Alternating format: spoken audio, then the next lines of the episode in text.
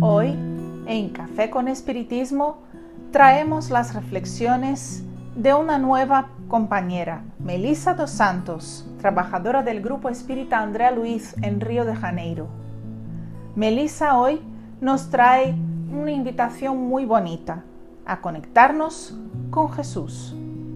Sacar los próximos minutos para juntos elevar nuestras mentes y nuestro corazón a la espiritualidad superior, a Dios, a nuestros ángeles guardianes y amigos espirituales que están a nuestro lado, que nos inspiran y ayudan, para aprovechar la belleza de este momento en oración.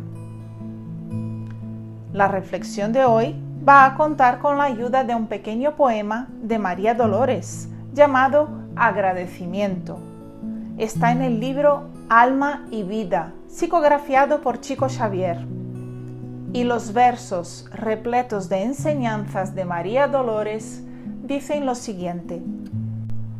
Por el plato de pan que me das a la puerta, a los que se van en el espacio de nadie, lanzados al dolor que los desconforta, Dios te conserve las manos en la labranza del bien ante los que sufren la agresión del frío, en la senda de la aflicción nebulosa y espinosa, por el abrigo con el que los fortaleces, Dios te resguarde la vida generosa.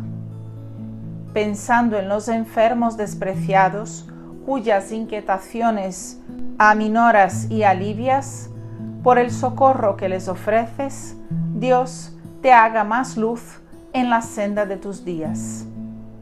Por el perdón a la ofensa recibida, por tus gestos de amparo y comprensión, Dios te conceda en todo, alma querida, felicidad y paz al corazón. Es un poema bellísimo. Nuestra gratitud al Espíritu María Dolores por tan preciada enseñanza. Nuestra gratitud a Chico Xavier y a todos los que han estado envueltos en este tema de ambos planos existenciales para que esta poesía llegase hasta nosotros. Muchas veces creemos que la gratitud es apenas una palabra, es apenas verbal. En otras nos ilusionamos creyendo que la gratitud simplemente es un sentimiento bello. En verdad, la gratitud, el agradecimiento, es eso y mucho más. Es una palabra muy bonita, un sentimiento bello, pero también es acción en el bien. El verdadero agradecimiento, la verdadera gratitud, siempre viene acompañada de un acto sincero de amor, porque ser agradecido también es una forma de amar. Jesús nos demostró la gratitud que tenía a Dios con acciones, con actos, enseñanzas de amor para todos nosotros. Un espíritu crístico, gobernador planetario, se hizo hombre, vistió la ropa de la carne para que pudiésemos aprender y evolucionar siguiendo las huellas del ejemplo que dejó para todos nosotros. ¿Y lo que estamos haciendo para demostrar nuestra gratitud a Dios? Jesús nos dice que siempre que ayudásemos a uno de esos pequeñinos, era a Él que estábamos ayudando. Nos aconsejó a hacer a los demás aquello que nos gustaría que nos hicieran a nosotros. Y nos dio un nuevo mandamiento divino, amar a Dios sobre todas las cosas y al prójimo como a ti mismo. El agradecimiento por completo se hace cuando más allá de las palabras hay el verdadero sentimiento.